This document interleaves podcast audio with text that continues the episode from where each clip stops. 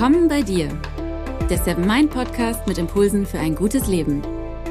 Für alle, die mehr Achtsamkeit und Gelassenheit in ihren Alltag bringen möchten. Woran erkenne ich, dass ich auf dem falschen Weg bin? Typischerweise redet nach einiger Zeit unser Körper mit uns. Wir werden krank, unsere Stimmung leidet extrem oder wir funktionieren einfach nur noch. Wie kann man besser eher erkennen, dass einem etwas nicht gut tut und man etwas ändern sollte, ohne erst in eine Krise reinzugleiten? Und damit hi und herzlich willkommen im Seven Mind Podcast. Mein Name ist René Träder und das ist eine Interviewfolge, in der es um den inneren Kompass geht. Mein heutiger Gast hat so eine körperliche Reaktion, wie ich sie gerade beschrieben habe, ganz deutlich gespürt. Bei ihm hieß sie Hörsturz mit Tinnitus. Wie bei so vielen Menschen war das auch für ihn der Ausgangspunkt, sich über seinen Weg bewusst Gedanken zu machen und sich mit Achtsamkeit auseinanderzusetzen. Inzwischen arbeitet er als Coach und hat darüber ein Buch geschrieben, das heißt, wie sein Podcast, auf der Suche nach dem Hier und Jetzt. Von dieser Suche wird er uns in den nächsten Minuten erzählen. Herzlich willkommen, Daniel Rieber. Hallo René, schön hier zu sein.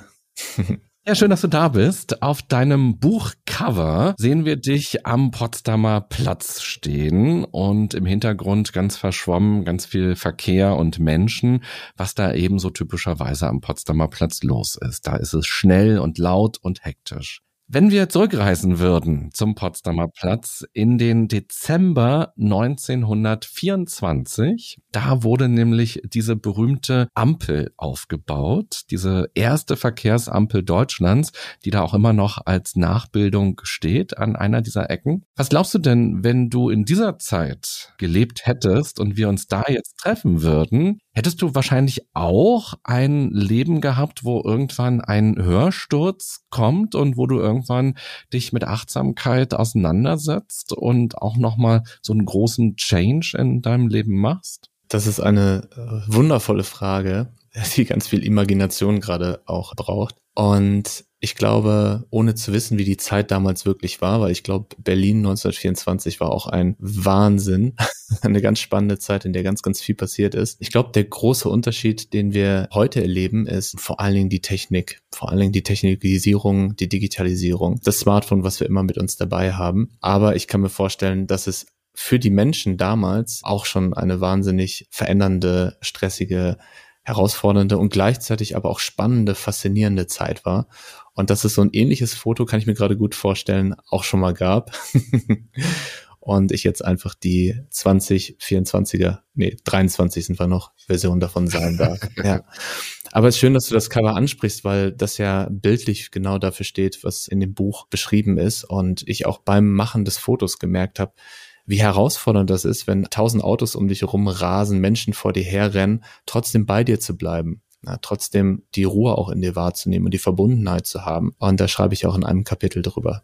99 Jahre ist das jetzt her. Worauf ich hinaus will, ist, Berlin war, glaube ich, immer hektisch und das Leben hat natürlich immer Belastungen gehabt, was das dann auch zu jeder Zeit so ist. Da war der Erste Weltkrieg gerade vorbei und man hatte noch die Nachwehen, man hat vielleicht Menschen verloren, man hat Besitz verloren. Die Wirtschaftskrise ist auch so ein großes Thema und trotzdem eben auch eine Hektischkeit, eine Schnelligkeit, die da war. Autos waren damals ja ein großes Thema, nicht das Smartphone, sondern eben diese Geschwindigkeit, die plötzlich plötzlich kam. Jetzt hast du gesagt, na ja, es ist halt so die Digitalisierung, die wir haben und das Smartphone, das wir immer dabei haben. Da habe ich mich gerade gefragt, wer hat uns denn eigentlich gesagt, dass wir das immer dabei haben sollen? Gibt es da irgendein Gesetz von der Regierung oder wer sagt, dass das so sein muss? Warum machen wir denn das? ich habe ja tatsächlich vor meiner Zeit als Coach für Achtsamkeit mich mit Mobile beschäftigt, mit Smartphones beschäftigt, sogar ein Buch geschrieben über Mobile Marketing.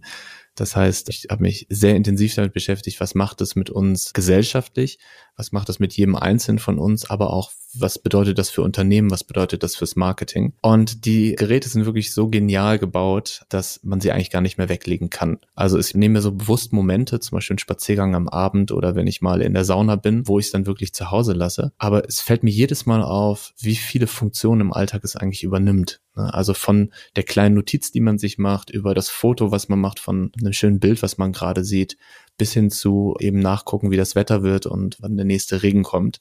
Also das Smartphone ist ein Teil von uns und das hat ganz viele schöne Seiten, wenn man bewusst damit umgeht, wenn man sich bewusst ist darüber, wo auch die unangenehmen Seiten sind.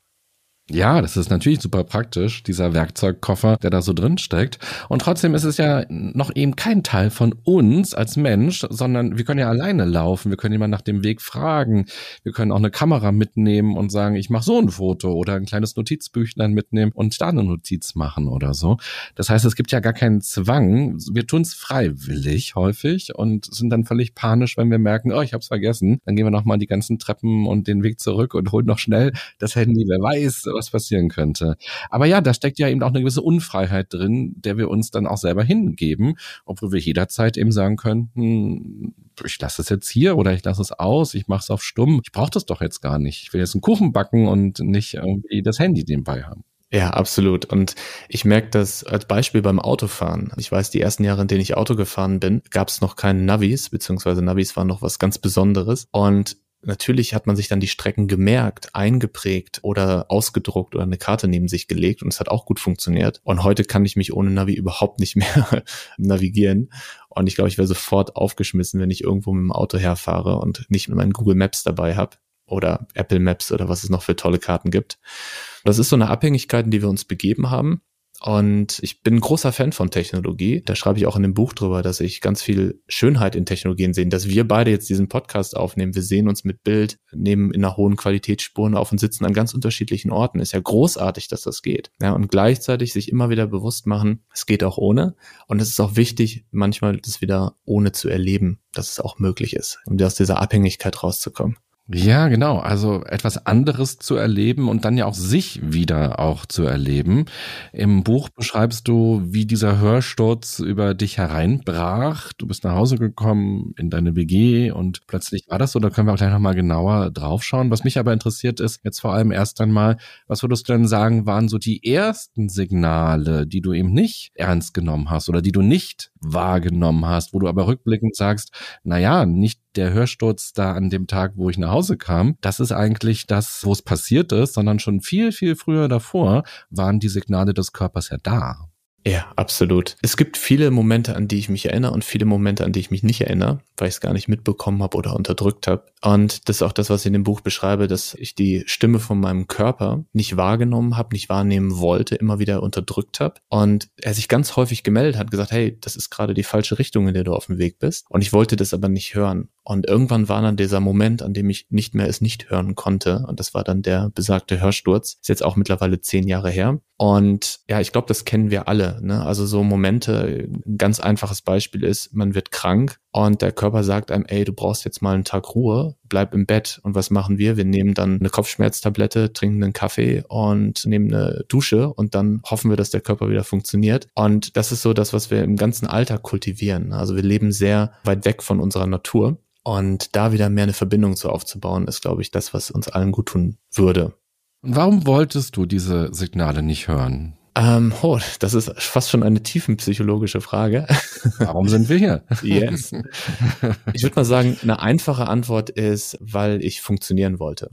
Also Karriere machen, als jemand wahrgenommen werden, der stark ist, gerade auch als Mann, der nicht bei jeder Emotion, jeder Müdigkeit, jedem Kopfschmerz sofort zusammenbricht. Also da waren sehr, sehr viele Glaubenssätze, sehr viele Ideen davon, wie man zu sein hat und wie man funktionieren sollte. Und das ist ja auch so eine Welt, die wir uns alle gegenseitig vorleben. Also wir kommen morgens ins Büro und egal wie es uns geht, wir tun so, als wäre alles gut und sind positiv und begeistern die anderen Leute. Zumindest war das lange Zeit so in der Arbeitswelt. Und wir ziehen so ein bisschen so ein Kostüm an, setzen eine Maske auf, wenn wir morgens aus dem Haus rausgehen, wenn wir ins Büro kommen. Und da wirklich zu sehen, wie kann ich Mensch sein im Unternehmen, wie kann ich Mensch sein in der Gesellschaft und gleichzeitig aber auch Teil der Gesellschaft sein und nicht rausspringen. Ne? Und das ist, glaube ich, eine ganz spannende Reise. Das ist auch Teil der Suche nach dem Hier und Jetzt. Weil die Suche nach dem Hier und Jetzt, die ich in dem Podcast und dem Buch beschreibe, geht es für mich nicht darum, sich in eine Höhle zu setzen im Himalaya und nur noch zu meditieren, was man gerne machen kann, was mit Sicherheit auch für den einen oder anderen ein guter Weg ist. Aber mir geht es darum, wie kann ich im Alltag, wie kann ich hier in Berlin, in einer spannenden Stadt, wie kann ich in einem Start-up, in einer schnelllebigen Welt trotzdem innere Ruhe, Verbundenheit und Präsenz bewahren. Ja, also das in Einklang bringen.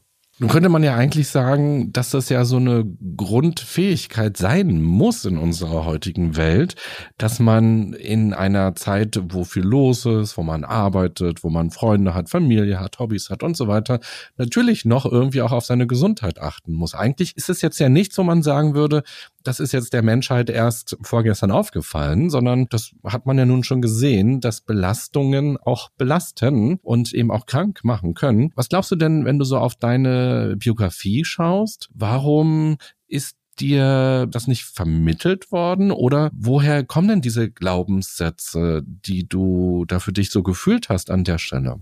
An der Stelle ist mir einmal wichtig zu sagen, auch in Bezug auf das Buch, dass ich gar nicht glaube, dass meine Geschichte eine ganz besondere Geschichte ist, sondern es eher eine Geschichte, die ganz viele Menschen kennen, mit der ganz viele Menschen connecten können. Und ich kenne diese Menschen in meinem Freundeskreis, ich kenne sie aus Coachings, ich kenne sie von Unternehmen, mit denen wir arbeiten. Und die Herausforderung, die wir haben, die Gesellschaft, in der wir leben, die kennen wir alle. Und wir kommen jetzt aber erst an den Punkt, wo wir uns fragen, könnte es nicht auch anders sein? Könnte es nicht auch anders möglich sein? Und in den letzten Jahren gab es mit Sicherheit einige Beschleunigungen, Thema Globalisierung und schnelllebige Arbeitswelt.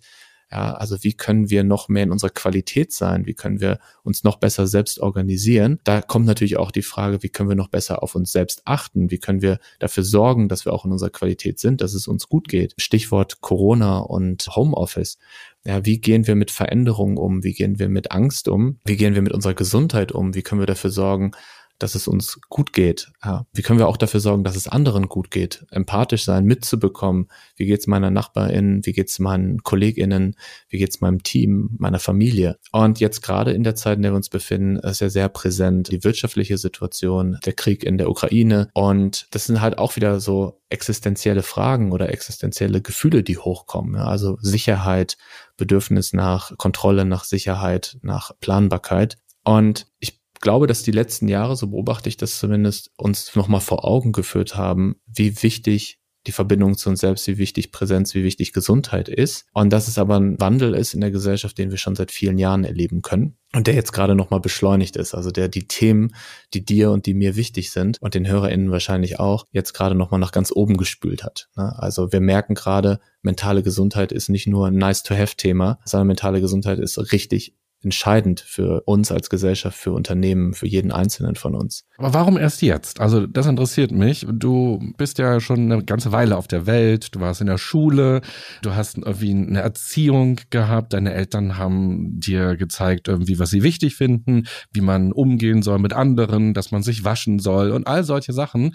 Das haben wir ja gelernt. Und dann hat man vielleicht eine Ausbildung gemacht oder ein Studium gemacht und ist auf die Arbeitswelt vorbereitet worden. Und wo sozusagen ist der Grund, warum wir dann erst, und ich stimme dir doch voll zu, dass es eine Geschichte von vielen Menschen ist. Also ganz viele Menschen, die jetzt zuhören, werden sagen, na klar, das kenne ich auch. So auch mein Körper hat irgendwann erst reagiert und erst dann ist mir das aufgefallen. Aber warum müssen wir erst mit 25, mit 30, mit 50, mit wann auch immer, das allererste Mal so ganz bewusst feststellen, ach Mensch, wir haben ja auch eine Psyche und da gibt's ja eben auch Dinge, die mich belasten, die anstrengend sind oder Zweifel und Ängste, die da sind oder eben ein voller Terminkalender, eine Überforderung, Erwartungen an mein Leben, an meine Person und so weiter. Also warum kommt es so spät in unserer Biografie häufig, dass wir erst dann uns damit auseinandersetzen? Für mich gab es einen Erkenntnismoment, den ich auch in dem Buch verarbeite und eine Theorie, die ich daraus abgeleitet habe. Und die hat sehr viel mit unseren Bedürfnissen zu tun und damit, wie sich die Generationen in den letzten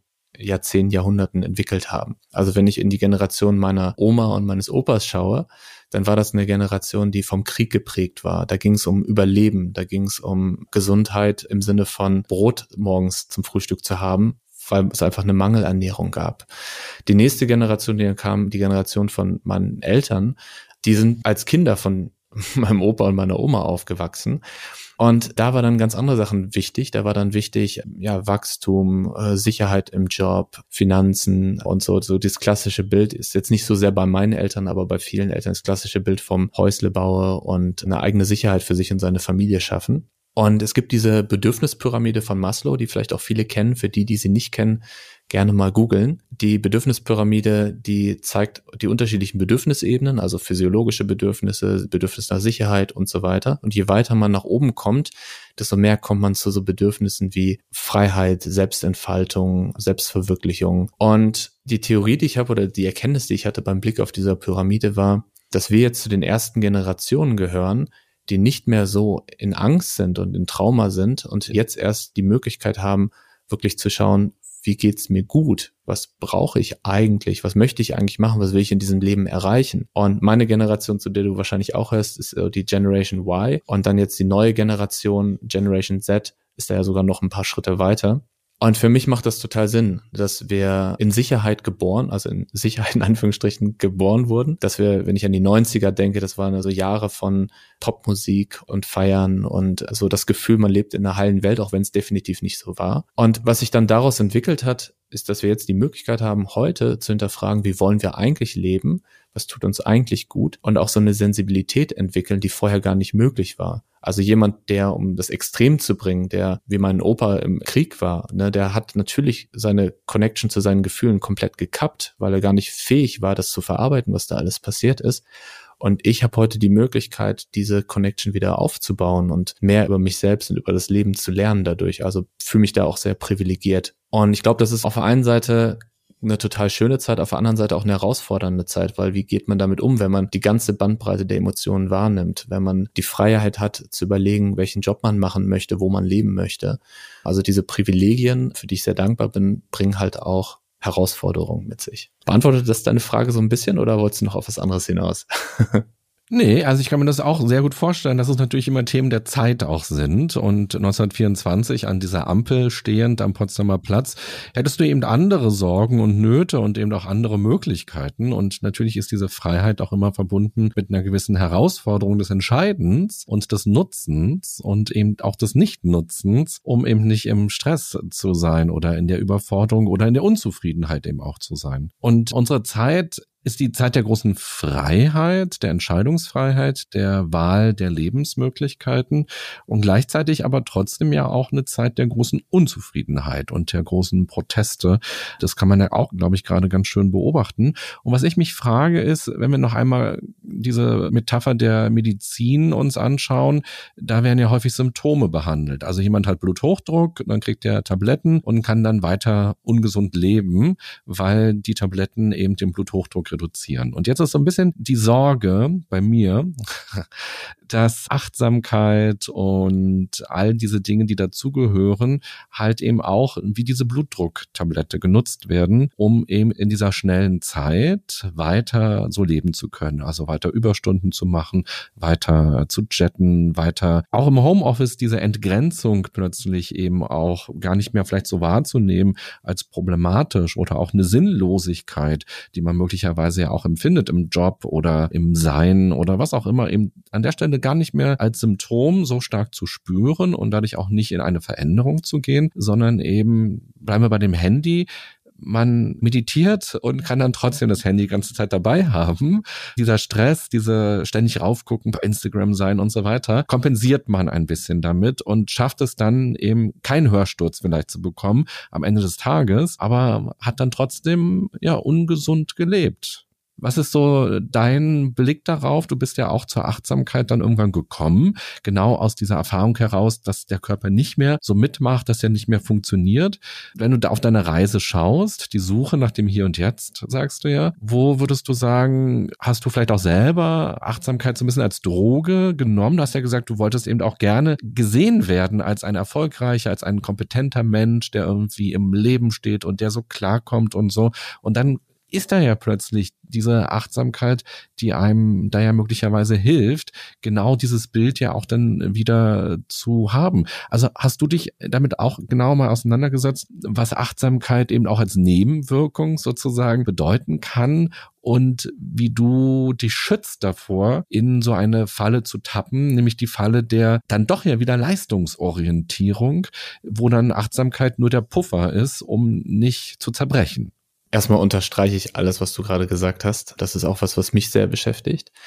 Und um das mal auf das Buch zu beziehen, in dem Buch gibt es drei Kapitel. Achtsamkeit, Selbstführung und der innere Kompass. Und jedes dieser Kapitel hat auch, ich habe das Sackgassen genannt, weil das in der Parabel von wir gehen gemeinsam auf eine Wanderung spielt und ich unterstütze dich auf deinem Weg als Reiseführer, der persönliche Geschichten auch teilt. Und in den Sackgassen geht es dann immer darum, auch die Gefahren aufzuzeigen oder auch die Schatten aufzuzeigen. Das, was einem vielleicht am Anfang gar nicht so bewusst ist und was ich auf meiner Reise gelernt habe, erfahren habe für mich. Und um ganz konkret auf das einzugehen, was du gesagt hast, bei Achtsamkeit und bei Selbstführung sehe ich als Gefahr, dass man es als Pflaster nutzt, was ja auch so ist, wie wir konditioniert, sozialisiert sind. Also ich habe Kopfschmerzen, dann nehme ich eine Kopfschmerztablette. Die verändert zwar das Symptom, ne, aber die hat ja nichts damit zu tun, woher die Kopfschmerzen eigentlich kommen.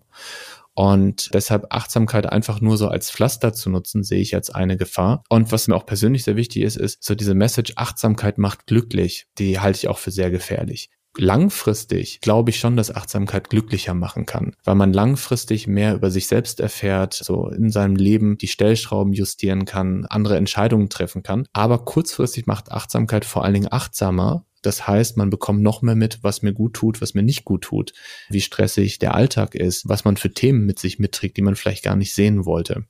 Das heißt, für mich ist Achtsamkeit nicht, ich mache hier ein bisschen Wellbeing und ein Bubble Bath, sondern Achtsamkeit ist wirklich innere Arbeit. Und ich sehe das ganz gut an meiner eigenen Meditationspraxis, um mal ein konkretes Beispiel zu nennen. Ich habe die ersten Jahre meditiert immer mit der Intention, ich möchte mich gut fühlen.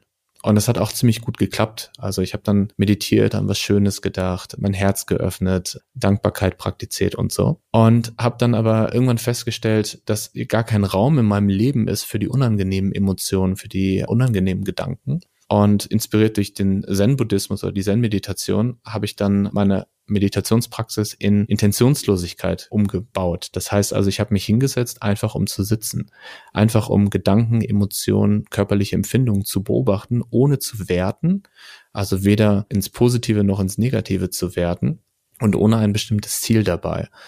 Und das Schöne, was dann passiert, ist, dass man wirklich alle Emotionen, alle Gedanken Raum gibt, verarbeitet, wirklich viel über sich lernt und über das Leben und nicht nur den positiven Teil sieht. Ne? Und das ist auch eine der Sackgassen, die ich beschreibe, toxische Positivität. Also Achtsamkeit als Tool zu nutzen, um immer nur alles positiv zu sehen. Es passiert was Schlimmes, sofort Reframing, was ist das Positive daran? Sondern auch wirklich, ja, ohne zu werten, allen Emotionen und allen Gedanken Raum zu geben. Und wenn jetzt Leute sagen, ach, das klingt ja interessant, zu meditieren, ohne eine Absicht zu haben, was könntest du mitgeben? Wie kann man sich dem nähern? Wie kann man da anfangen, das für sich mal auszuprobieren? Weil natürlich der Geist, der dann eben direkt irgendwas sagt und da passiert was, oder eben auch in dem Moment, wo man dran denkt, jetzt könnte ich ja meditieren, ist ja vielleicht auch schon eine gewisse Intention mit verbunden, weil man vielleicht gerade merkt, ach, ich bin gestresst oder ich will jetzt die nächsten fünf Minuten sinnvoll füllen oder was auch immer. Also wie kann dieser Start mit der Intentionslosigkeit sein? Ich glaube, der Startpunkt sollte immer Selbstwahrnehmung sein. Also wahrnehmen, dass man alles im Leben mit irgendeiner Intention macht. Zumindest kenne ich das so von meinem Leben und höre das auch von vielen anderen. Also ich mache einen schönen Spaziergang, damit ich mich nachher besser fühle. Ja, ich lese ein Buch, damit ich was lerne. Also ich bin immer sehr, sehr in, im Tun, sehr in dem, was ich erreichen möchte. Und das so als ersten Schritt erstmal wahrnehmen, was für Muster man selber hat. Und dann im nächsten Schritt zu schauen, was ist das, wo ich selber ja in einem kleinen Schritt die Erfahrung machen kann, wie ist es, mal etwas ohne Intention zu machen. Und das kann sowas sein wie, ich mache jetzt einen Spaziergang und wenn ich mich dabei traurig fühle, ist das okay. Dann fühle ich mich traurig. Wenn ich dabei die Sonne sehe und mich wohlfühle, dann ist das auch okay. Ich habe keine Intention. Ich gehe einfach mal los und mache einen kleinen Spaziergang. Also es muss nicht die Meditation sein. Die Meditation ist dann natürlich sehr intensiv. Das ist dann wirklich so die Praxis, wo nichts anderes passiert. Ich sitze, ich habe meine Augen geschlossen und ich beobachte, was passiert. Darum kann ich jedem und jeder empfehlen, wirklich auch in so tiefere Meditationserfahrungen zu gehen mit Intentionslosigkeit. Aber gleichzeitig kann man das auch in vielen kleinen Dingen im Leben machen sich einfach mit Freunden treffen, ohne sich vorher was vorzunehmen. Also zum Beispiel nicht vorzunehmen, hey, wir haben heute richtig Spaß und wir betrinken uns und lachen und haben den Abend unseres Lebens. Vielleicht ist die andere Person in einer ganz anderen Stimmung und es wird ein ganz tiefes, trauriges Gespräch, was aber uns beide menschlich noch mehr miteinander verbindet. Ne? Also Intentionslosigkeit bedeutet ja auch Akzeptanz und Offenheit für das, was tatsächlich ist und was entsteht. Ja, schön. Als du es gerade beschrieben hast, musste ich nochmal an das Handy denken. Da sind wir ja ganz gut da drin, grundlos nach diesem Handy zu greifen. Also auch wenn es nicht klingelt oder auch wenn wir kein Foto machen wollen, können wir zum Handy greifen. Und jetzt könnte man das übertragen und sagen, ich kann spazieren gehen, auch wenn ich nicht am Ende noch zu Rossmann gehen will. Oder ich kann spazieren gehen, nicht nur, weil ich gute Laune haben möchte oder so, sondern einfach nur spazieren gehen. Also vielleicht auch diese Grundlosigkeit äh, zu übertragen auf alltägliche Handlungen tatsächlich ja auch. Man könnte ja auch ein Bild malen, ohne dass es schön werden muss oder ohne dass man sich das hinhängen möchte, sondern einfach nur um den Fluss des Malens zu erleben. So, das ist vielleicht dann schon die Mini-Intention, die man vielleicht aushalten kann. Oder wärst du da ganz streng? Absolut. Und ich habe gerade überlegt, wo in meinem Leben ich das gerade so praktiziere. Mir sind ganz viele Dinge eingefallen. Ich mache in diesem Jahr, äh, ohne dass ich es geplant habe tatsächlich, sehr viel Dinge, wo ich in der Erfahrung bin. Also, um das mal mit Inhalt zu füllen. Ich habe an diesem Wochenende einen Impro-Theater-Workshop gemacht und beim Impro-Theater geht es ja darum, dass du einfach im Moment bist. Du darfst ja gar nicht planen, was du für eine Rolle spielst, was du als nächstes sagst, weil dann verpasst du ja, was tatsächlich passiert, was die andere Person macht. Na, also Impro-Theater ist für mich gerade ein total schönes Tool, um in diese Intentionslosigkeit zu gehen und zu sagen, alles, was kommt, darf kommen dann mache ich gerade äh, Gesangsunterricht, aber gar nicht Gesangsunterricht im Sinne von, ich muss jetzt besonders gut singen können, sondern einfach Freude am Singen zu haben. Also einfach zu singen, ohne mich dafür zu bewerten, zu singen, ohne dass es gut sein muss. Also ich habe eine ganz tolle Gesangscoachin, die auch gar nicht, also wir haben das am Anfang auch so besprochen, ich will gar nicht gut singen. Ich will gar nicht, dass jemand nachher sagt, was heißt überhaupt gut singen, ne? Dass jemand sagt, boah, der Daniel, das ist aber ein richtig guter Sänger, sondern ich möchte einfach singen, ohne mich selbst zu bewerten, ohne mich zurückzuhalten, ohne mich zu kontrollieren und zu planen. Und das ist gerade so ein Punkt, an dem ich an meiner Reise bin, dass ich viele Dinge einfach machen möchte, um sie zu machen. Vielleicht sogar noch mit der Freude dabei, aber manchmal kommen auch andere Emotionen, die dürfen dann auch sein. Ne? Also so erleben im Moment, akzeptieren, was kommt, dankbar für alles sein. Ja, die Freude ist ja schon so ein bisschen wieder eine Intention eigentlich, oder? Ja, ja, voll ist es. Das dürfen wir uns auch immer wieder bewusst machen. Das ist auch eine Form von Attachment, eine Form von Anhängen. Ja. Ja, und da fällt mir nämlich gerade ein, du hast in deinem Buch so ein paar Zitate reingeschrieben und eins habe ich dadurch wiederentdeckt, was ich total gerne mag. Und das beschreibt wirklich so schön, was wir so machen im Leben. Und zwar ist es von Rosenberg, der diese gewaltfreie Kommunikation ja gemacht hat. Und er sagt, alle menschlichen Handlungen sind ein Versuch, Bedürfnisse zu befriedigen. Das ist nochmal so schön, auch wenn wir einmal nicht über die gewaltvolle Kommunikation nachdenken, wo es ja dann auch um die Bedürfnisbefriedigung geht, sondern tatsächlich auch unter Achtsamkeitsaspekten quasi nachdenken oder der innere Kompass, um den es ja hier gerade geht. Wir nähern uns ja allmählich so ein bisschen der Frage, warum tun wir denn Dinge? Was steckt da in uns, was uns da motiviert, Dinge zu tun? Warum werden wir hingeleitet, hingeführt zu den Dingen? Ist das wirklich etwas in mir oder ist es etwas im Außen, was mich dahin zieht? Und das, was in mir ist, soll das auch sein? Du hast ja auch von den Glaubenssätzen gesprochen, die so zum Erfolg antreiben. Das ist ja auch in gewisser Weise auch ein Kompass, der da ist und sagt, Daniel, jetzt sei stark, sei tapfer, zieh das durch, ignoriert das, was der Körper sagt. Und das finde ich nochmal wirklich einen sehr schönen Gedanken. Also alle unsere Handlungen sind ein Versuch, Bedürfnisse zu befriedigen. Und es ist so schön, weil er ja auch deutlich macht, es ist ein Versuch. Also oftmals werden unsere wahren Bedürfnisse ja wahrscheinlich auch gar nicht befriedigt durch das, was wir tun. Und wir tun aber so unglaublich viel. Und das eine große, starke Bedürfnis ist ja sicherlich eben auch diese Freude, also dieser Lustgewinn und die Unlustvermeidung an der Stelle.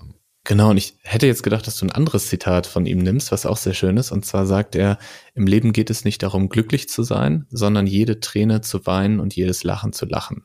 Ich bin mir nicht sicher, ob der Wortlaut 100% passt, weil ich das Buch gerade nicht vor mir habe. Aber das finde ich bringt es auch nochmal schön auf den Punkt. Ne? Zur Vielfalt des Lebens gehören alle Emotionen. Und wenn wir die ganze Zeit versuchen, nur glücklich zu sein und nur zu lachen, dann verpassen wir auch die Emotionen auf der anderen Seite. Und wenn wir die Emotionen auf der anderen Seite unterdrücken, dann können wir auch die Freude nicht mehr so wahrnehmen, weil wir ja nur einen Gesamtregler haben. Entweder fahren wir alle Emotionen runter und wir können nicht sagen, ich nehme jetzt einzelne, die ich runterfahre. So, in dem Moment, wo wir unangenehme Emotionen unterdrücken, haben wir auch nicht mehr die Kapazitäten, um so sehr die angenehmen Emotionen wahrzunehmen. Ja, und auch in der Trauer ist ja auch was Angenehmes zum Beispiel. Wenn es jetzt ein Verlust zum Beispiel ist, ein menschlicher Verlust oder so, wo man spürt, diese Person ist nicht mehr da, ist ja trotzdem aber eben auch, so empfinde ich das zumindest, auch eine große Gefühl von Verbundenheit zum Beispiel zu diesem Menschen, der vielleicht gestorben ist und auch zu wissen, dass man eine Beziehung hatte oder dass man Zeit miteinander verbracht hat oder so. Also auch in der Trauer steckt ja was ganz Starkes, ja. Oder ich finde auch in der Wut steckt auch was ganz Starkes, nämlich eben dieses Selbstempowern und dieses eben auch zu spüren, dass da ein Unrecht passiert ist, was vielleicht nur für mich gilt, ein moralisches Unrecht, meine Bedürfnisse, meine Werte und da eben auch einfach ja, connected zu sein und zu merken, da regt sich was in mir und da gibt mir mein Körper auch Energie, um was zu tun an der Stelle. Genau. Und mir fällt gerade eine kleine Geschichte ein, die ich in dem Buch beschreibe. Und das sind so vielleicht auch beispielhaft dafür, ähm, um ein besseres Gefühl für das Buch zu bekommen, in der ich erzähle, dass ich gerade arbeite in einem Meeting bin und einen Anruf bekomme, dass mein Opa gestorben ist. Und in dem Moment dann die Entscheidung treffe, er ist ja jetzt tot, ja, jetzt kann ich ja nichts mehr machen. Traurig sein hilft ja auch nicht mehr. Und dann im Büro bleibe und in dem Meeting bleibe und mich dabei total erwachsen und männlich fühle. Und wenn ich da heute drüber nachdenke, kriege ich richtig Gänsehaut, weil das so schade ist, dass ich in dem Moment so reagiert habe. Weil natürlich ist es wichtig, Traurigkeit, Verlust Raum zu geben, zu verarbeiten.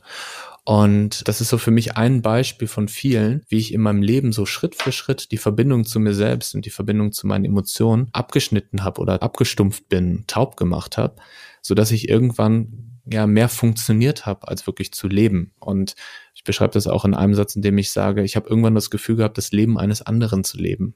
Und das Schöne ist, dass sich durch Achtsamkeitspraxis das wieder rückgängig machen lässt. Das braucht Zeit. Das ist auch kein leichter Weg. Das ist auch ein Weg mit vielen herausfordernden Momenten. Aber es ist möglich. Also ich kann auf jeden Fall für mich sagen, dass ich heute sehr, sehr, sehr viel mehr empfinde als noch vor zehn Jahren. Und das ist schon ein Rollercoaster, in dem man sich da begibt. Aber ich würde sagen, dass meine Lebensqualität einfach heute eine viel höhere ist. Und nicht, weil ich den ganzen Tag dankbar und glückselig bin, sondern weil das Leben wieder einen Wert hat, weil ich wieder wahrnehme, was mir wehtut, was mich wütend macht, was mir Angst macht, ja. wie wichtig mir Menschen sind. Die Angst, jemanden zu verlieren zum Beispiel, ne? zeigt ja, dass mir dieser Mensch wichtig ist. Wenn ich diese Angst nicht hätte, dann wäre der Mensch mir egal, dann kann ich ja auch einen anderen Menschen äh, kennenlernen. Also hoffe, das macht das ein bisschen greifbar. Und wo ich gerne noch drauf eingehen würde, das hast du eben angesprochen mit den Bedürfnissen und dem inneren Kompass.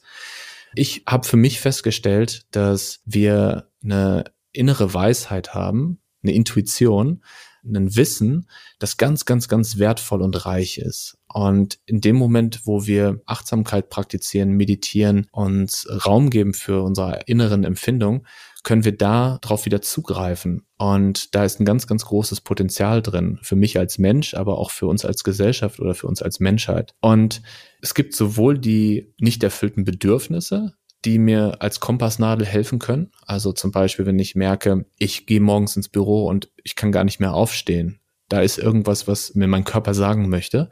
Das ist dann eher so aus einem nicht erfüllten Bedürfnis, einem unangenehmen Gefühl heraus. Und genauso gibt es aber auch die Momente, in denen man voll in seiner Qualität ist, die Momente, in denen man glücklich ist, begeistert ist, in denen man merkt, irgendwie passt gerade alles. Ich glaube, die HörerInnen, so jede, jede für sich hat gerade wahrscheinlich auch so ein, zwei Momente im Kopf. Und das auch als Kompassnadel zu nutzen, also zu schauen, ich habe einen Vortrag gehalten oder ich habe ein Gespräch mit einem Freund geführt oder ich habe gekocht und ich war voll bei mir, ich war voll in meiner Qualität, ich war voll im Moment was haben diese Momente auch gemeinsam ne? und daraus dann zu lernen, was einem selbst gut tut und in welche Richtung man sich bewegen kann. Ne? Also das heißt, der innere Kompass auf der einen Seite, wie du es auch im Intro beschrieben hast, als die unangenehmen Dinge wahrnehmen und schauen, welche Bedürfnisse stecken dahinter und dann aber auch wahrnehmen, wo ist Begeisterung, wo knistert's, wo ist Lebensfreude und dann das Leben Schritt für Schritt mehr in diese Richtung zu justieren.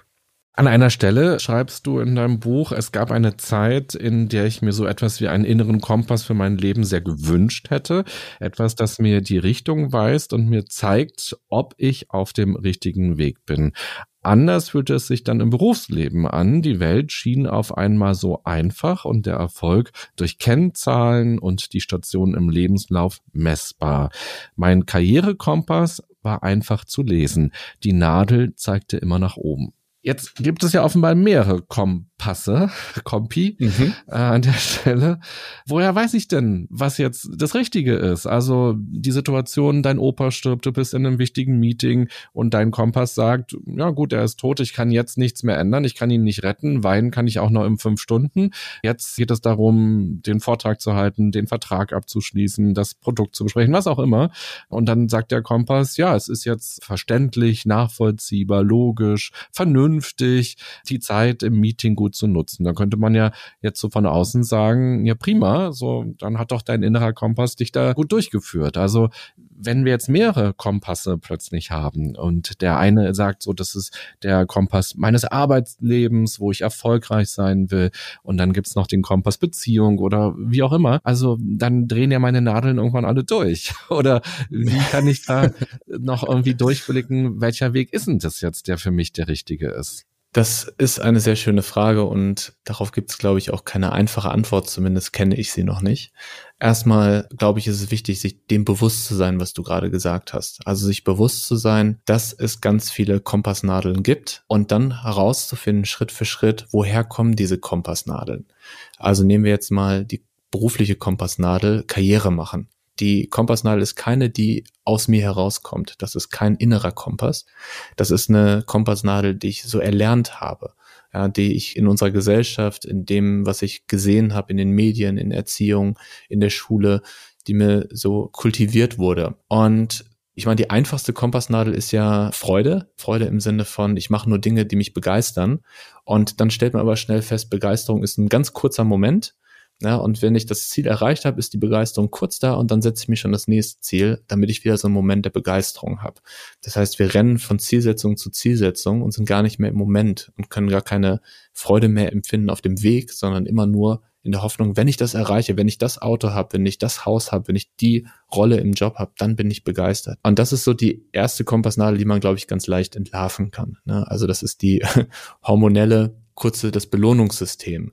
Und ja, je mehr man sich mit sich selbst beschäftigt, je mehr man sich mit Achtsamkeit beschäftigt, Coaching ist aus meiner Sicht auch ein ganz wichtiges Tool, was ich auch selber in Anspruch nehme. Tatsächlich mache ich gerade auch seit einem halben Jahr eine Therapie, was für mich auch nochmal eine Erfahrung ist, die über das klassische Coaching hinausgeht, also wirklich in die Tiefe geht und auch über einen längeren Zeitraum und festzustellen, wie viele Dinge wir gar nicht tun, weil wir sie wirklich machen wollen oder weil unser innerer Kompass das sagt, sondern weil wir glauben, sie machen zu müssen. Also Glaubenssätze, falsche Vorstellungen und die dann nach und nach abzulegen, ja, und zu schauen, wer bin ich tatsächlich im Kern und was ist mir im Kern wichtig und erfüllt mich im Kern. Und das ist ein Prozess, der vermutlich das ganze Leben lang geht, der aber auch unglaublich schön ist und auch Spaß machen kann, bei dem man auch ganz viele tolle Abenteuer erleben kann. Wenn du das so beschreibst, muss ich wieder an Google Maps denken, was du so eingangs erzählt hast, als ob der Kompass so ein verlässliches Instrument ist und mich quasi immer an den richtigen Ort führt. Vielleicht kannst du noch mal genauer erklären, was du unter inneren Kompass verstehst und was du vielleicht auch mit Intuition dann meinst, weil wenn ich das richtig verstanden habe im Buch, grenzt du das schon so voneinander ab und du würdest jetzt nicht sagen, Intuition ist gleich innerer Kompass oder doch? Der innere Kompass ist für mich erstmal eine Überschrift. Und in dem Kapitel in dem Buch geht es darum, besser zu verstehen, was dieser innere Kompass eigentlich ist. Und da ist mir auch ganz wichtig, die Augenhöhe mit den LeserInnen oder jetzt den HörerInnen.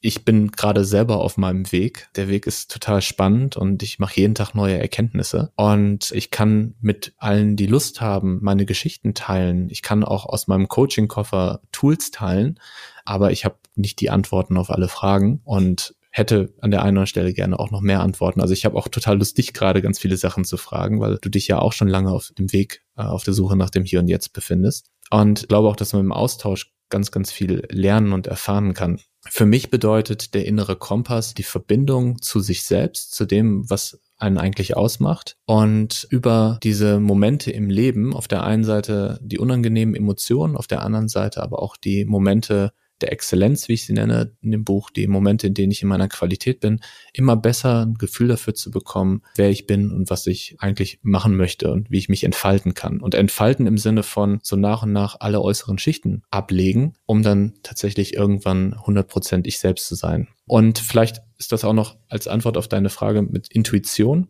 Intuition kommt ja aus dem Lateinischen und bedeutet so ansehen, hinhören. Ne? Und das sind Momente, also Momente der Intuition, wo man das Gefühl hat, wie so eine Eingebung, ich weiß, was jetzt gerade richtig ist, kann es aber rational gar nicht erklären. Und ein konkretes Beispiel dafür, das erzähle ich auch gleich im Intro in meinem Buch, ist, ich habe eine Konferenz in New York organisiert, hab, war da auch als Speaker und das war so einer meiner Träume, weil ich New York einfach eine total faszinierende Stadt finde. Und dann sitze ich so im Flugzeug auf dem Rückflug und fühle mich aber total ausgelaugt, total unglücklich und verstehe das einfach nicht, weil ich denke, ey, ich habe mir gerade den größten Traum erfüllt, den ich hatte, wo ich geglaubt habe, das wäre mein größter Traum in dem Moment. Und dann sitze ich in dem Flieger und neben mir sitzt jemand, der ein Buch über Achtsamkeit hat und unterhalte mich mit ihm und es ist jemand, der sich noch nie mit dem Thema beschäftigt hat, aber ganz hart struggelt gerade mit seinem Job in New York und ganz, ganz viele Fragen hat. Und dann unterhalten wir uns so eine halbe Stunde über Achtsamkeit und ich kann ihm viel von mir erzählen, viel von meinen Erfahrungen, kann ihm beantworten, warum wir diese Stimme in unserem Kopf haben, die die ganze Zeit redet und redet und redet, das Monkey Mind. Und merke dann auf einmal nach diesem Gespräch, ich bin voll da, ich bin voll in meiner Qualität, ich bin voll connected zu mir selbst und das, wo ich eine halbe Stunde vorher mich noch total ausgelaugt gefühlt habe und krank und fehl am Platz.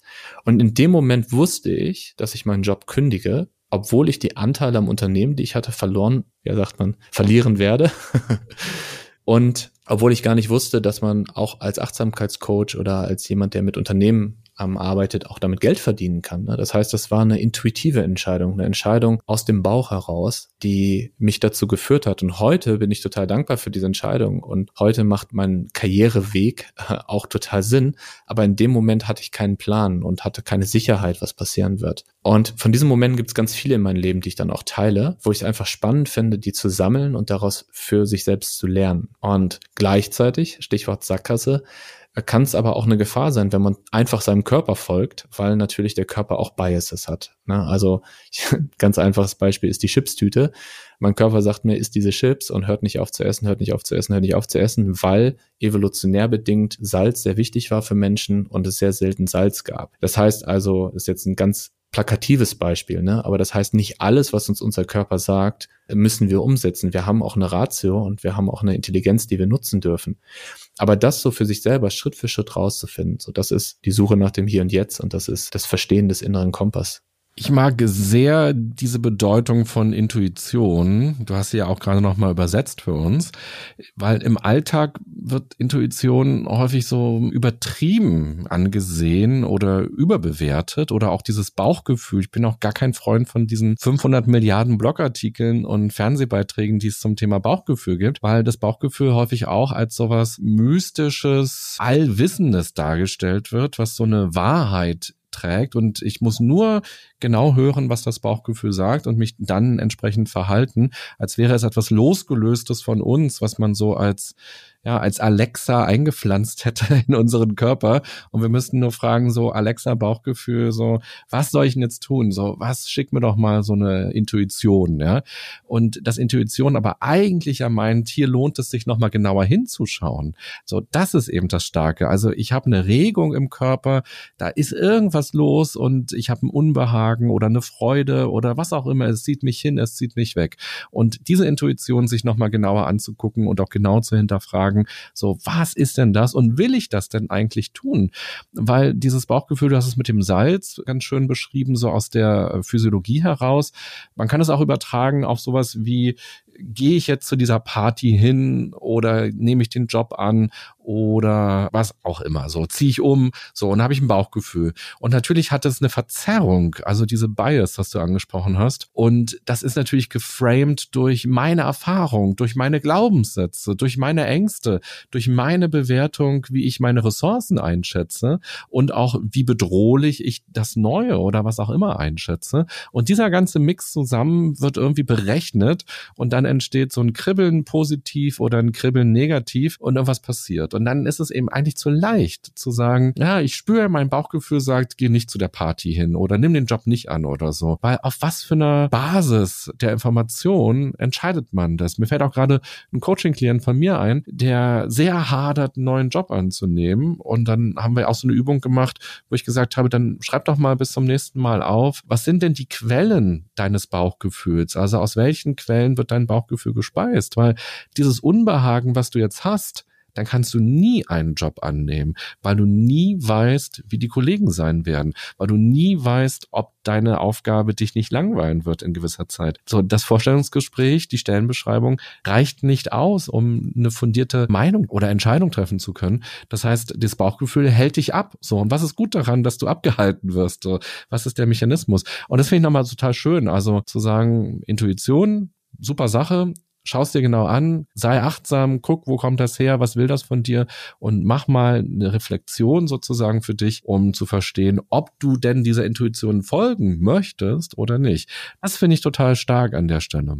Und das hat auch ganz viel zu tun mit achtsamer Selbstführung und mit Verantwortung übernehmen. Weil wenn ich sage, ich treffe diese Entscheidung, weil mein Bauch mir das sagt, dann gebe ich die Verantwortung ja an meinen Bauch ab also ich meine, mein Bauch ist ein Teil von mir, ne? aber trotzdem bist du ja derjenige, der am Ende die Entscheidung trifft. Und du kannst deinen Bauch konsolidieren, du kannst dein Herz konsolidieren, du kannst aber auch deine Gedanken konsolidieren, du kannst auch aufschreiben, mit Freunden sprechen. Also es gibt ja ganz viele Stimmen in dir und um dich rum, aber im Ende bist du die Person, die die Entscheidung trifft. Und das ist mir so wichtig, auch bei dem Buch, wenn ich die Biases beschreibe. Erst beschreibe ich halt die Biases beim Denken, ne? also die Grenzen des Denkens um einfach klar zu machen, wir überschätzen unser Denken auch sehr häufig, weil unser Denken ist, ich muss nur den Confirmation Bias ansprechen. Ne? Wenn wir eine Theorie haben, dann suchen wir nach Bestätigung dazu. Gibt es ganz, ganz viele Beispiele und Studien zu. Und dann aber auch bewusst zu machen, ja, äh, aber dem Körper und den Emotionen zu hören, also zu folgen, hat auch eine Grenze. Ja? Also im Endeffekt musst du dir bewusst machen, du triffst die Entscheidung. Und deshalb finde ich es gerade schön, wie du es auch nochmal gesagt hast, das wirklich als innere Arbeit zu sehen, als Prozess, da ist eine Intuition. Was mache ich jetzt damit? Weil am Ende muss ich ja trotzdem die Entscheidungen treffen für mein Leben. das nimmt mir ja keiner ab. Ja, und vielleicht an der Stelle eine ganz aktuelle Kompassnadel, die ich für mich entdecke, in der ich auch im letzten Kapitel über die schreibe, ist, ich unterscheide da zwischen Angst und Liebe oder zwischen von etwas weg und zu etwas hin. Also immer wenn ich eine Entscheidung treffe, dann überlege ich, treffe ich die gerade aus Angst von etwas weg oder treffe ich die gerade aus Vertrauen, aus Liebe zu etwas hin? Also möchte ich gerne von diesem Job weg, weil ich Angst habe oder sage ich das Gespräch nicht zu, weil ich Angst davor habe, dass ich verletzt werden könnte? Oder sage ich es zu, weil ich Lust habe auf neue Erfahrungen, weil ich vertraue, dass egal was in mein Leben kommt, es irgendeine Sinnhaftigkeit haben wird und ich im Nachhinein verstehen werde, wo die war. Ne, also es ist einfach so eine Kompassnadel, die nochmal gefühlt ist und auch nochmal auf einer tieferen Ebene für mich stattfindet. Und das ist ja so ein Change in dir gerade, weil du beschreibst es ja auch aus so einem Ort der Angst eigentlich stärker kamst und aus so einem Ort der Angst heraus gehandelt hast. Und so gesehen kann man ja auch dieses Erfolgsstreben natürlich auch dort eigentlich ganz schön ähm, einordnen. Also die Angst, nicht gesehen zu werden, die Angst, nicht erfolgreich zu sein, die Angst, nicht geliebt zu werden, die Angst, Fehler zu machen, etwas zu verlieren, ob das nun Ansehen ist oder Geld oder was auch immer. So. Und damit bist du sozusagen gestartet oder zumindest, na, vielleicht nicht als Mensch gestartet, das kommt ja erst irgendwann, aber irgendwann hattest du das. Und das ist ja auch so die Zeit des Hörsturzes, wo das dann sich so richtig entlädt. Und dann hast du dich jetzt auseinandergesetzt, eben mit Achtsamkeit, machst diese innere Arbeit und bist irgendwann zu diesem Punkt gekommen, dass du sagst, okay, offenbar verhalte ich mich häufig aus dem Ort der Angst heraus und ich will gerne mehr aus der Liebe, dem Vertrauen handeln. Vielleicht kannst du uns das nochmal so ein bisschen erzählen, wie dieser Weg von A nach B für dich funktioniert oder wie du dir den so in kleinen Schritten eben auch erarbeitet hast. Ja, das hast du schon ganz schön den Überblick dafür geschaffen. Also wenn ich jetzt mal auf die letzten zehn Jahre, das ist so die Zeit, in der das Buch spielt, auf die letzten zehn Jahre schaue, dann ist das ja ein Weg, den ich gegangen bin mit ganz vielen Wegstrecken, die auch sehr unterschiedlich waren und immer tiefer gegangen sind. Und für mich waren die ersten Jahre vor allem geprägt durch Achtsamkeit, also durch mehr im Moment sein. Danach waren die Jahre sehr geprägt dadurch, noch mehr in Selbstführung zu gehen, also Verantwortung für mich selbst, für meine Entscheidungen, für meine Emotionen, für meine Gedanken zu übernehmen. Und jetzt aktuell in der Phase, die ich bin, und das mag ich an dem dritten Kapitel, an dem inneren Kompass, da bin ich gerade mittendrin oder vielleicht sogar noch am Anfang, je nachdem von wo man sieht. Weil das Schöne ist, man, man weiß ja nie, das beschreibe ich ja auch in, in einer Infobox, man weiß ja nie, was man nicht weiß. Ne? Also es gibt ja den Dunning-Kruger-Effekt, dass wenn man glaubt, etwas zu verstehen, dann ist es sehr wahrscheinlich, dass man es nicht versteht, weil in dem Moment, wo man sich damit beschäftigt, merkt man erst, was dann noch alles hintersteht. Das heißt, ich weiß gar nicht, wo ich da jetzt gerade stehe, ob ganz am Anfang in der Mitte oder ob es überhaupt eine Verortung möglich ist. Ja, also was ist da noch alles, was ich noch nicht weiß, wenn ich die letzten zehn Jahre immer was Neues erfahren habe über mich und übers Leben. Also das lässt mich immer wieder in Demut üben. genau, aber um ganz konkret zu dem Punkt zu kommen, da hilft mir tatsächlich auch die Therapie gerade sehr. Also die Therapie ist wirklich ganz tief reingucken. Und das ist eine Therapie, die ich nicht begonnen habe, weil ich ein ganz konkretes Problem hatte, sondern mehr aus so einer Neugier heraus, um noch mehr über mich zu lernen. Andersrum wäre es natürlich auch total okay. Aber ich glaube mittlerweile, dass für jeden Therapie hilfreich und wichtig ist, weil wir sehen ja nur das, was wir sehen wollen und wir sehen nicht das, was wir nicht sehen wollen. Und da ist ein Therapeut dann einfach oder eine Therapeutin die Person, die einem das spiegelt und einen challenged und auch Seiten aufzeigt, die man vielleicht gar nicht sehen möchte. Und eine Seite, die ich für mich herausgefunden habe im letzten halben Jahr, ist, dass ich ein starkes Bedürfnis nach Kontrolle habe und ein starkes Bedürfnis nach Sicherheit und dass dieses Bedürfnis aus einer Angst herauskommt. Aus der Angst, nicht zu kontrollieren, in Ohnmacht zu gelangen, aus der Angst heraus, eine Unsicherheit zu kommen. Und wenn ich mir so die ganzen Entscheidungen in meinem Leben angucke, also sogar die Entscheidung, Achtsamkeit zu machen, ich habe mich dazu entschieden, Achtsamkeit zu machen, weil ich Angst davor hatte, wieder einen Hörsturz zu bekommen. Also auch eine Entscheidung aus Angst heraus. Ne? Und deshalb bin ich der Angst auch dankbar und auch diesem Prozess, aber bin jetzt an dem Punkt, wo ich denke, ich möchte gerne mehr Entscheidungen in meinem Leben treffen aus Vertrauen und Liebe zu etwas hin. Und da bin ich ganz gespannt, wo mich der Weg dann hinbringt und wie sich das dann in den nächsten Jahren und Jahrzehnten entfaltet. Und das ist einfach was, was mir gerade sehr viel Freude macht, was mich sehr erfüllt, diese neue Perspektive zu haben auf Dinge. Und kannst du uns vielleicht so ein Alltagsbeispiel geben? Wie kann man das machen? Also so ein Mittwoch in einer stressigen Woche, man steht vor einer Entscheidung und wie gehst du davor, dass du nicht in die Falle der Angst tappst, die ja gelernt ist, das Vermeiden dieses Ohnmachtsgefühls? Gerade wenn wir gestresst sind, ist das ja natürlich noch mal viel präsenter an der Stelle und wir haben viel weniger Ressourcen, um uns bewusst mit was auseinanderzusetzen.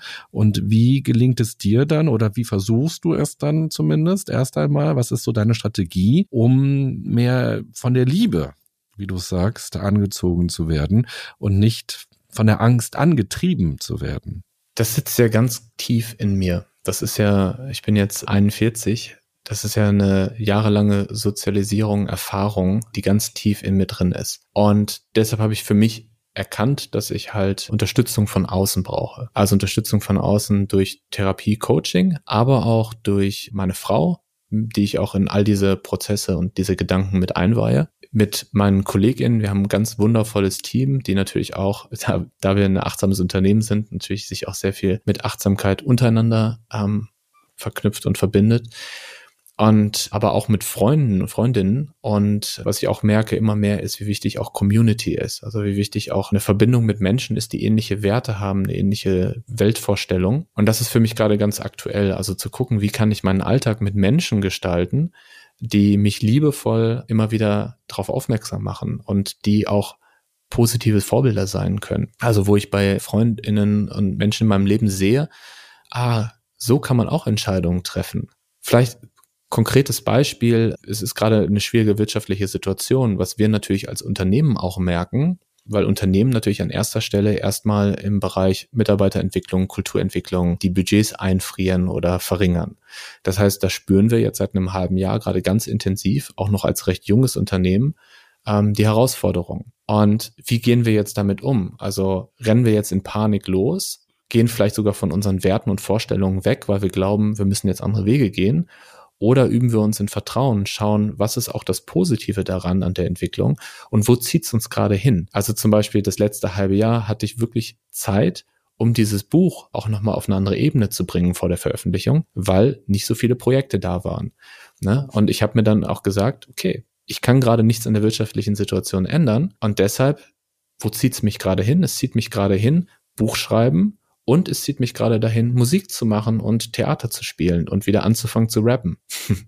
das heißt also zu schauen, wo ist die Liebe gerade, wo ist der Sog, wo ist das, was mich gerade begeistert. Und jetzt während ich das sage, ist mir wichtig auch nochmal zu betonen, das ist natürlich eine privilegierte Situation. Also ich bin sehr dankbar dafür, dass ich mir ein Umfeld geschaffen habe über die letzten Jahre, wo ich auch mal ein halbes Jahr mit etwas weniger Einnahmen trotzdem noch gut im Leben dastehe das ist natürlich für andere Menschen, die das jetzt gerade hören, die vielleicht nicht in dieser privilegierten Situation sind, nicht so nachvollziehbar oder vielleicht sogar unangenehm, das so zu hören. Mir deshalb nochmal wichtig zu betonen.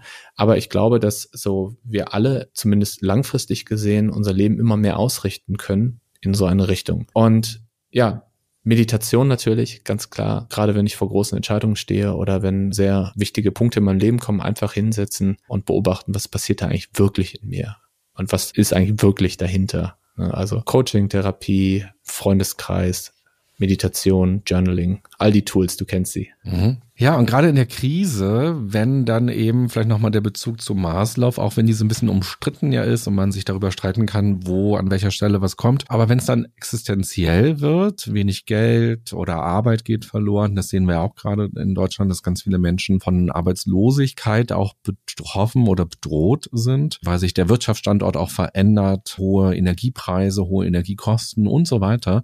Und da ist es natürlich besonders schwer, die Liebe als erstes zu sehen und nicht aus der Angst heraus zu handeln. Das ist ja irgendwie auch ganz natürlich auch wieder so evolutionär betrachtet, dass natürlich die Angst da ist, den Alltag nicht mehr bewältigen zu können und nicht mehr ausreichend Nahrung oder Schutz oder was auch immer haben zu können, aus der Wohnung rauszufliegen, nicht mehr ausreichend Essen sich kaufen zu können oder eben auch das Haus vielleicht nicht mehr tragen zu können und so weiter. Und da ist natürlich die Angst erstmal da, die einen dann so leitet und möglicherweise auch verleitet begleitet, wenn wir über den inneren Kompass sprechen. Und dass das dann eine riesige Herausforderung ist, in Richtung Liebe zu gehen und in Richtung Vertrauen zu gehen und zu gucken, was da passiert. Und damit ist ja auch nie gemeint, dass man so ein blindes einfach loslaufen macht, ein Nichtstun sozusagen, das in Gottes Hand legen oder so, sondern tatsächlich ja auch ein was passiert denn in mir? Was kommen für Gedanken? Was kommen für Lösungsideen?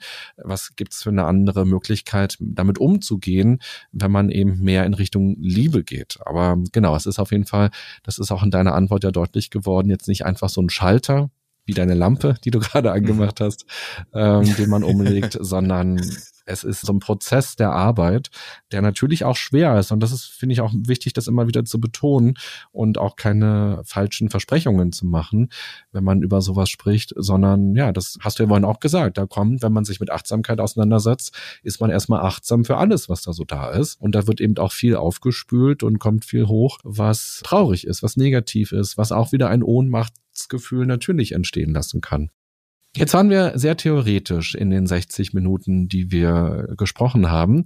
Lass uns doch vielleicht noch mal so zum Ende hin etwas konkret sein und vielleicht sowas wie Übungen vorstellen oder so kleine Praxiselemente, die man umsetzen kann. Weil ich glaube, so das Mindset ist deutlich geworden. Da gibt's etwas, was uns antreibt und es lohnt sich eben, sich damit auseinanderzusetzen. Was ist das? Und treibt es mich in die Richtung, die ich wirklich will, die für mich als Mensch das ist, was mir so innen liegt, oder bin ich eben überlagert von all dem, was kulturell, historisch oder eben auch in meinem Lebenslauf so passiert ist und werde ich eben aus der Angst getrieben. Ich glaube, das ist jetzt ganz gut deutlich geworden. Was kann man jetzt konkret zum Beispiel machen? Du hast von dieser Exzellenzerfahrung gesprochen und da stellst du auch eine Übung im Buch vor.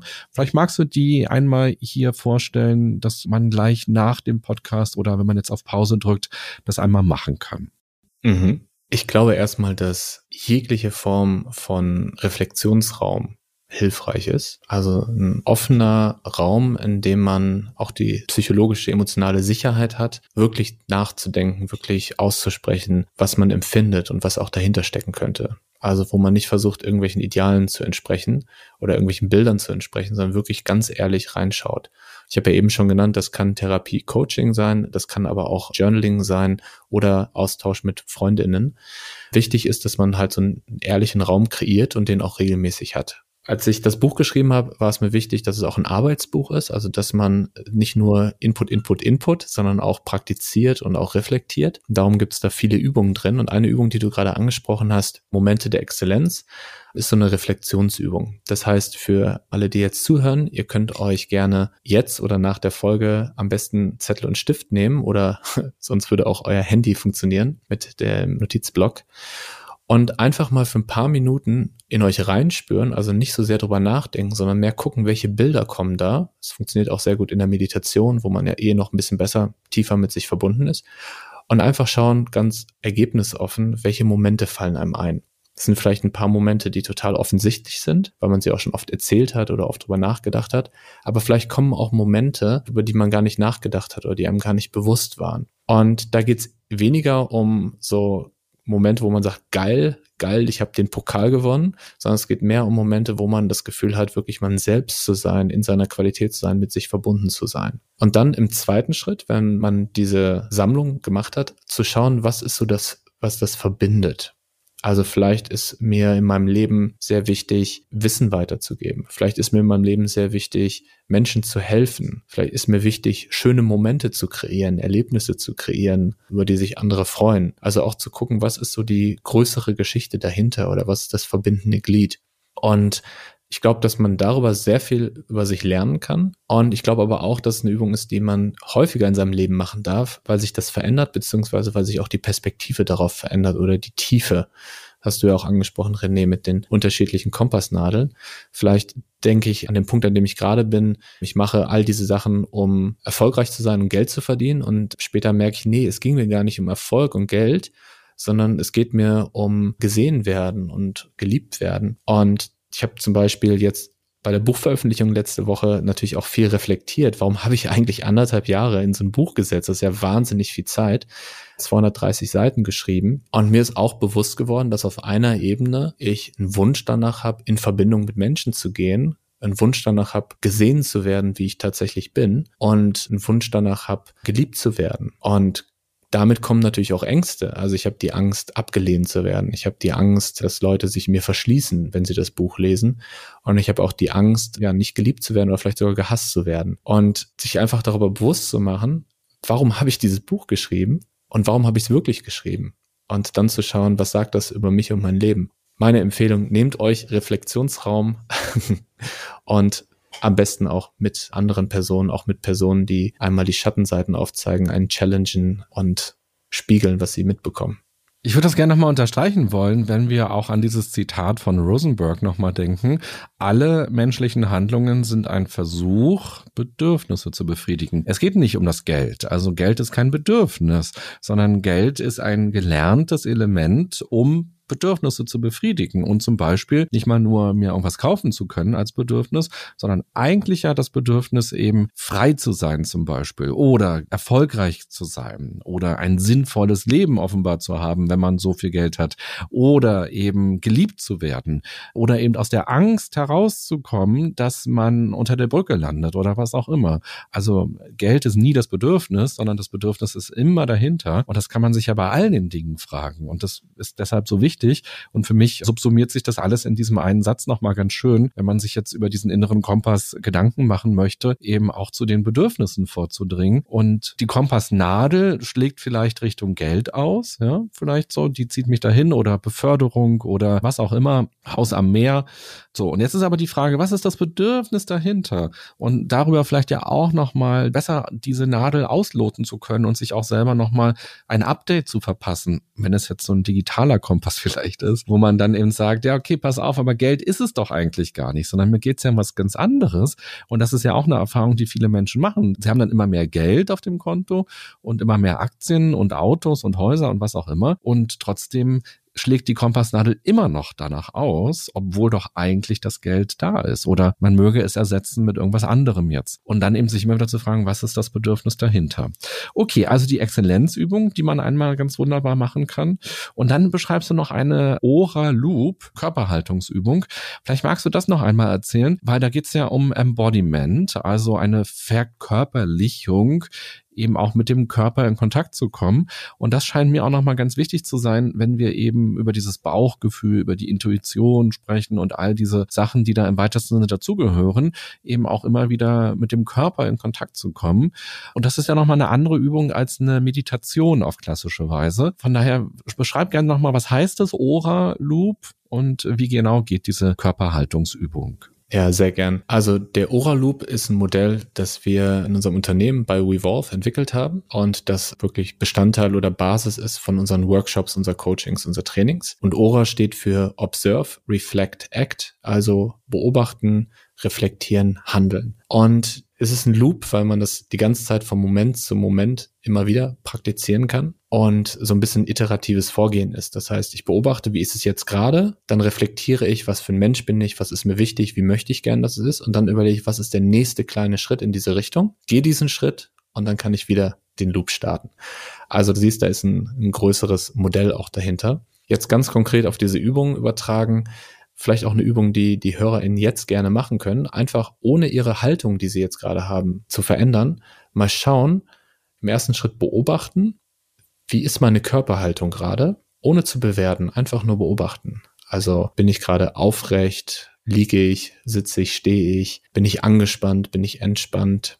Und dann zu reflektieren, was wäre jetzt eine Körperhaltung oder was wäre jetzt eine Stimmung, die ich gerne hätte? Also zum Beispiel, ich wäre jetzt gerne total aufmerksam und ähm, aktiv oder ich wäre jetzt gerne entspannt und nicht so angespannt. Und dann zu überlegen, was ist der nächste Schritt, um das zu ändern? Dann die Körperhaltung ein bisschen verändern, also zum Beispiel einmal aufstehen, sich ausschütteln, wieder hinsetzen und mit einer leicht veränderten Körperhaltung sein und dann nochmal zu beobachten, was macht es mit mir? Und das ist ja so spannend, was ja auch in vielen Studien belegt ist, dass unsere Körperhaltung einen direkten Effekt hat auf unsere Emotionen und unsere Gedanken und genauso andersrum unsere Gedanken auch einen direkten Effekt haben auf unsere Körperhaltung. Das heißt, wir können anhand unserer Körperhaltung viel darüber lernen, wie wir uns gerade fühlen, wie wir gerade da sind und wir können bewusst eine Entscheidung treffen, ich setze mich jetzt anders hin oder ich lege mich jetzt anders hin oder ich entspanne jetzt diesen Muskel, den brauche ich gerade gar nicht, warum ist der angespannt? Und Embodiment ist ein, ein schönes Thema, da könnte ich auch noch mal eine Stunde mit dir drüber reden was für mich auch zu Achtsamkeit und zum inneren Kompass gehört. Mhm. Ja, prima. Vielen Dank fürs Vorstellen. Und als letztes praktisches Element würde ich mich freuen, wenn du uns einmal deine Morgenroutine vorstellst, weil das finde ich auch nochmal ganz spannend. Du bist ja irgendwann zur Achtsamkeit gekommen, du hast es beschrieben, wir haben dich jetzt kennengelernt durch deine ja, Reise, die du ja teilst auch mit uns. Und du hast dir irgendwann im Laufe dieser Zeit eine Morgenroutine entwickelt, die auf den ersten Blick erstmal sehr umfangreich wirkt, aber du sagst es ja auch direkt dazu, dass sie anpassbar ist, je nachdem, was so der Tag möglich macht oder hergibt. Und das finde ich total wichtig, weil viele Leute fragen sich ja, wie kann ich denn eine Morgenroutine beginnen? Dann haben sie einen coolen Plan und stellen dann aber drei Tage später fest, oh Mann, jetzt bin ich irgendwie zehn Minuten zu spät aufgewacht und jetzt muss ich schnell los und jetzt passt es nicht und dann verliert man ja schnell wieder das. Und da etwas zu haben, was so ein bisschen modular ist oder eben auch variabel ist, erscheint mir sehr sinnvoll. Von daher beschreib doch mal, wie so dein Morgen mit deiner Morgenroutine abläuft. Für mich ist eine Morgenroutine ganz wichtig und was, was ich auch jedem jeder empfehle für sich selber zu kultivieren, sich selbst zu überlegen, wie möchte ich in den Tag starten. Und vor allen Dingen ist es für mich wichtig, einmal so selbstbestimmt in den Tag zu starten, weil der Tag, ich habe ganz wenig im Laufe des Tages, wird so passieren, wie ich es mir vorstelle, aber wenigstens den Morgen zu haben, wo ich ich bin, wo alles so passiert, wie ich mir das vorstelle oder wie ich den Raum dafür möchte. Und was dann schön ist, ist, dass ich während des Tages immer wieder zu diesem Gefühl, was ich morgens habe, dieses Gefühl von innerer Ruhe und Verbundenheit, immer wieder mich dran erinnern kann, immer wieder anknüpfen kann. Also mir reichen kleine Achtsamkeitsübungen wie dreimal tief durchatmen, um mich wieder dran zu erinnern, wie ist eigentlich der Normalzustand. Also so ein bisschen das Eineichen des Normalzustands, den ich morgens praktiziere. Genau, das schon gesagt. Für mich ist das was, was viel Raum einnehmen darf. Also ich nehme jeden Morgen eine Stunde und was aber auch modular ist und was ich anpassen kann, je nachdem, wie ich gerade aufgestanden bin oder wie der Tag vor mir ist. Manchmal ist es eine halbe Stunde. Ich habe aber auch schon den Moment gehabt, dass wir ganz schnell los mussten, irgendwie zum Flieger und ich dann in der Bahn mit drei Minuten genommen habe. Was für mich schön ist an der Morgenroutine ist so aus allen Praktiken, die ich kennengelernt habe, also von Yoga über Qigong zu Zen-Meditation zu Selbstcoaching, einfach so die Dinge rauszunehmen, die mit mir resonieren und wo ich das Gefühl habe, die brauche ich gerade, die tun mir gerade gut und daraus sich dann wie so aus so einem Baukastenset sich was zusammenzubasteln. Ganz konkret sieht es bei mir so aus, dass ich morgens erstmal Smartphone frei habe. das glaube ich selbst erklären. Dann, nachdem ich den Katzenfutter gemacht habe, mich ins Wohnzimmer begebe, im Wohnzimmer mich einmal verbeuge. Und das hat für mich nichts Religiöses, sondern das ist einfach so eine Dankbarkeit, eine Wertschätzung des Moments und ein bewusstes Ankommen in dem Raum. Und dann habe ich auf der einen Seite so Dehnübungen, so ein bisschen Yin-Yoga für diejenigen, die sich auskennen, die mir helfen, dann auch ein bisschen länger in der Stille zu sitzen, aber die auch den Körper einfach mobilisieren. Dann habe ich aus dem Qigong das Ausschütteln, was mir extrem hilft, also wirklich den Körper einmal komplett ausschütteln, um die ganzen erlebten Dinge, auch in Träumen erlebten Dinge, einmal loszulassen und in die Weichheit zu kommen, in die Offenheit zu kommen. Dann gibt es die Meditation, wo es am ersten bewussten Moment gibt, so wie in Body Scan, wo ich wirklich jeden Teil meines Körpers einmal bewusst wahrnehme. Und dann aber auch einen Zeitraum, wo ich mir meist einen Timer stelle von 10, 20 Minuten, wo ich einfach nur in der Stille sitze, ohne Intention. Und dann gibt es zum Abschluss immer noch eine Dankbarkeitsübung, wo ich dann meine Hand aufs Herz lege und in mich reinhorche, wofür bin ich gerade dankbar. Also gar nicht mehr überlege, wofür müsste ich jetzt dankbar sein, sondern gucke, ah, was für Impulse kommen da. Und manchmal sind das so offensichtliche Dinge, wie ich bin dankbar, dass ich gesund bin. Manchmal sind es aber auch so ganz kleine Momente, die ich erlebt habe, wo ich auf einmal feststelle, ah, wow, das war ein schöner Moment, auch wenn es mir gar nicht so bewusst war, als es passiert ist. Und ja, es gibt da noch ganz viele andere Module zu Sprache lernen, Ziele setzen, was dann mehr in Richtung Selbstführung geht. Aber vielleicht reicht es erstmal, um so ein erstes Gefühl dafür zu bekommen. Und was vielleicht auch noch wirklich hilft für diejenigen, die strugglen, morgens aufzustehen, ist schon am Vorabend sich die Sachen rauszulegen und sich schon am Vorabend die Intention zu setzen, morgen früh mache ich meine Routine, weil da kann uns unser Unterbewusstsein auch unterstützen. Vor allen Dingen dann, wenn unser Unterbewusstsein auch versteht, warum das für uns hilfreich ist und was für einen Mehrwert das für uns hat. Und wie lange würde das idealerweise dauern, so morgens, wenn du jetzt den Tag frei hast und du würdest da so in einer idealen Zeit das machen? Lange Zeit war für mich eine Stunde ideal. Mittlerweile habe ich so viele Den-Yoga-Übungen, ähm, dass die Stunde eigentlich gar nicht mehr ausreicht, dass es dann eher anderthalb Stunden sind. Und ich glaube, wenn ich die Zeit hätte, würde ich auch einfach mal einen ganzen Tag in der Stille sitzen. Ja, nur zu. Und dann hast du ja vorhin auch nochmal dafür dich ausgesprochen, dass man so Reflexionsräume sich im Laufe des Tages oder im Laufe des Lebens ja auf jeden Fall auch schafft. Und du hast ja auch erzählt, du hast Coaching gemacht, du bist gerade in der Therapie, du setzt dich selber schon sehr lange eben mit diesen Themen auseinander. Hast du so eine Reflexionsfrage, die du uns vielleicht noch am Ende mitgeben willst? Eine, die du selber dir immer wieder stellst oder die du vielleicht gehört hast, die dir gestellt wurde und die was Besonderes ausgelöst hat? Eine Reflexionsfrage ist, sich die Frage, egal welche das ist, zweimal hintereinander zu stellen. Also zum Beispiel die Frage, was macht mich heute dankbar? Was macht mich wirklich dankbar? Also nochmal eine Ebene dahinter zu schauen. Oder warum freue ich mich heute auf dieses Podcast-Interview? Aber warum freue ich mich wirklich auf das Podcast-Interview? Das finde ich ganz schön. Kann man natürlich auch beliebig tief machen, beliebig häufig fragen, wie so ein Kind, das immer wieder fragt, warum, warum, warum, warum. Aber meistens ist schon eine Ebene dahinter gucken sehr wertvoll. Passt ja auch gut zu unserem Gespräch über die inneren Kompasse und zu sehen, dass dahinter auch immer noch eine Ebene tiefer was ist. Ja, voll. Wenn wir nochmal das Beispiel mit dem Geld nehmen und sagen, so, warum ist mir Geld wichtig? So, dann würde man sagen, ja, so und so. Und dann nochmal fragen, ja, warum ist dir Geld wichtig? Warum ist dir Geld wirklich wichtig? Und dann langsam vorzustoßen. Prima. Vielen Dank, Daniel, dass du uns von deinem inneren Kompass erzählt hast und von diesem ja, Tool, könnte man ja sagen, was dir in deinem Alltag hilft, ja auch mehr Richtung Liebe zu gehen und wegzugehen aus der Angst. Und was für dich eben in der Beschäftigung mit Achtsamkeit etwas geworden ist, was dir ja den Alltag leichter macht, manchmal auch trauriger, schwerer macht, weil man sich eben mit den Sachen auseinandersetzt, aber auf jeden Fall mehr zu dem führt, was dich ausmacht und was du dann eben wirklich möchtest. Man kann deinen Podcast hören, der heißt genauso ja wie dein Buch auf der Suche nach dem Hier und Jetzt. Da hast du auch viele Interviews, wo du Leute einlädst und aus verschiedensten Richtungen das Thema beleuchtest. Und natürlich kann man dein Buch lesen. Und äh, du hast uns auch ein Buch mitgebracht, was wir verlosen. Und dazu kann man morgen, also der Podcast erscheint ja heute am Sonntag, kann man morgen am Montag bei Instagram bei Seven Mind vorbeischauen. Da ist ein Posting und da kann man dann bei dem Gewinnspiel mitmachen und kann ein Exemplar von deinem Buch Buch gewinnen. Und wie das genau funktioniert, könnt ihr da lesen. Auch nochmal in den Show Notes steht es drin. Und da verlinken wir auch gerne nochmal zu deinem Podcast, dass man direkt weiterhören kann bei dir und auch gerne zu deinem Buch, dass man es auf jeden Fall auch findet. Hast du letzte weise Worte, die du an dieser Stelle loswerden möchtest? Ich habe vor allen Dingen Dankbarkeit für die Einladung, für deine Zeit und die Fragen und habe gerade auch nochmal festgestellt, wie schön das auch als Reflexionsraum ist, weil wir haben uns ja vorher nicht abgestimmt, was du fragst und ich habe mir keine Antworten überlegt und darum habe ich auch gerade wieder viel über mich selber erfahren, dadurch, dass ich deine Fragen beantworten durfte und dafür einfach Dankeschön. Ja, danke, dass du hier warst. Sehr gerne. Gespräche sind ja was Großartiges. Dann wünsche ich dir einen schönen Tag und alles Gute weiterhin auf deinem Weg. Das wünsche ich dir auch.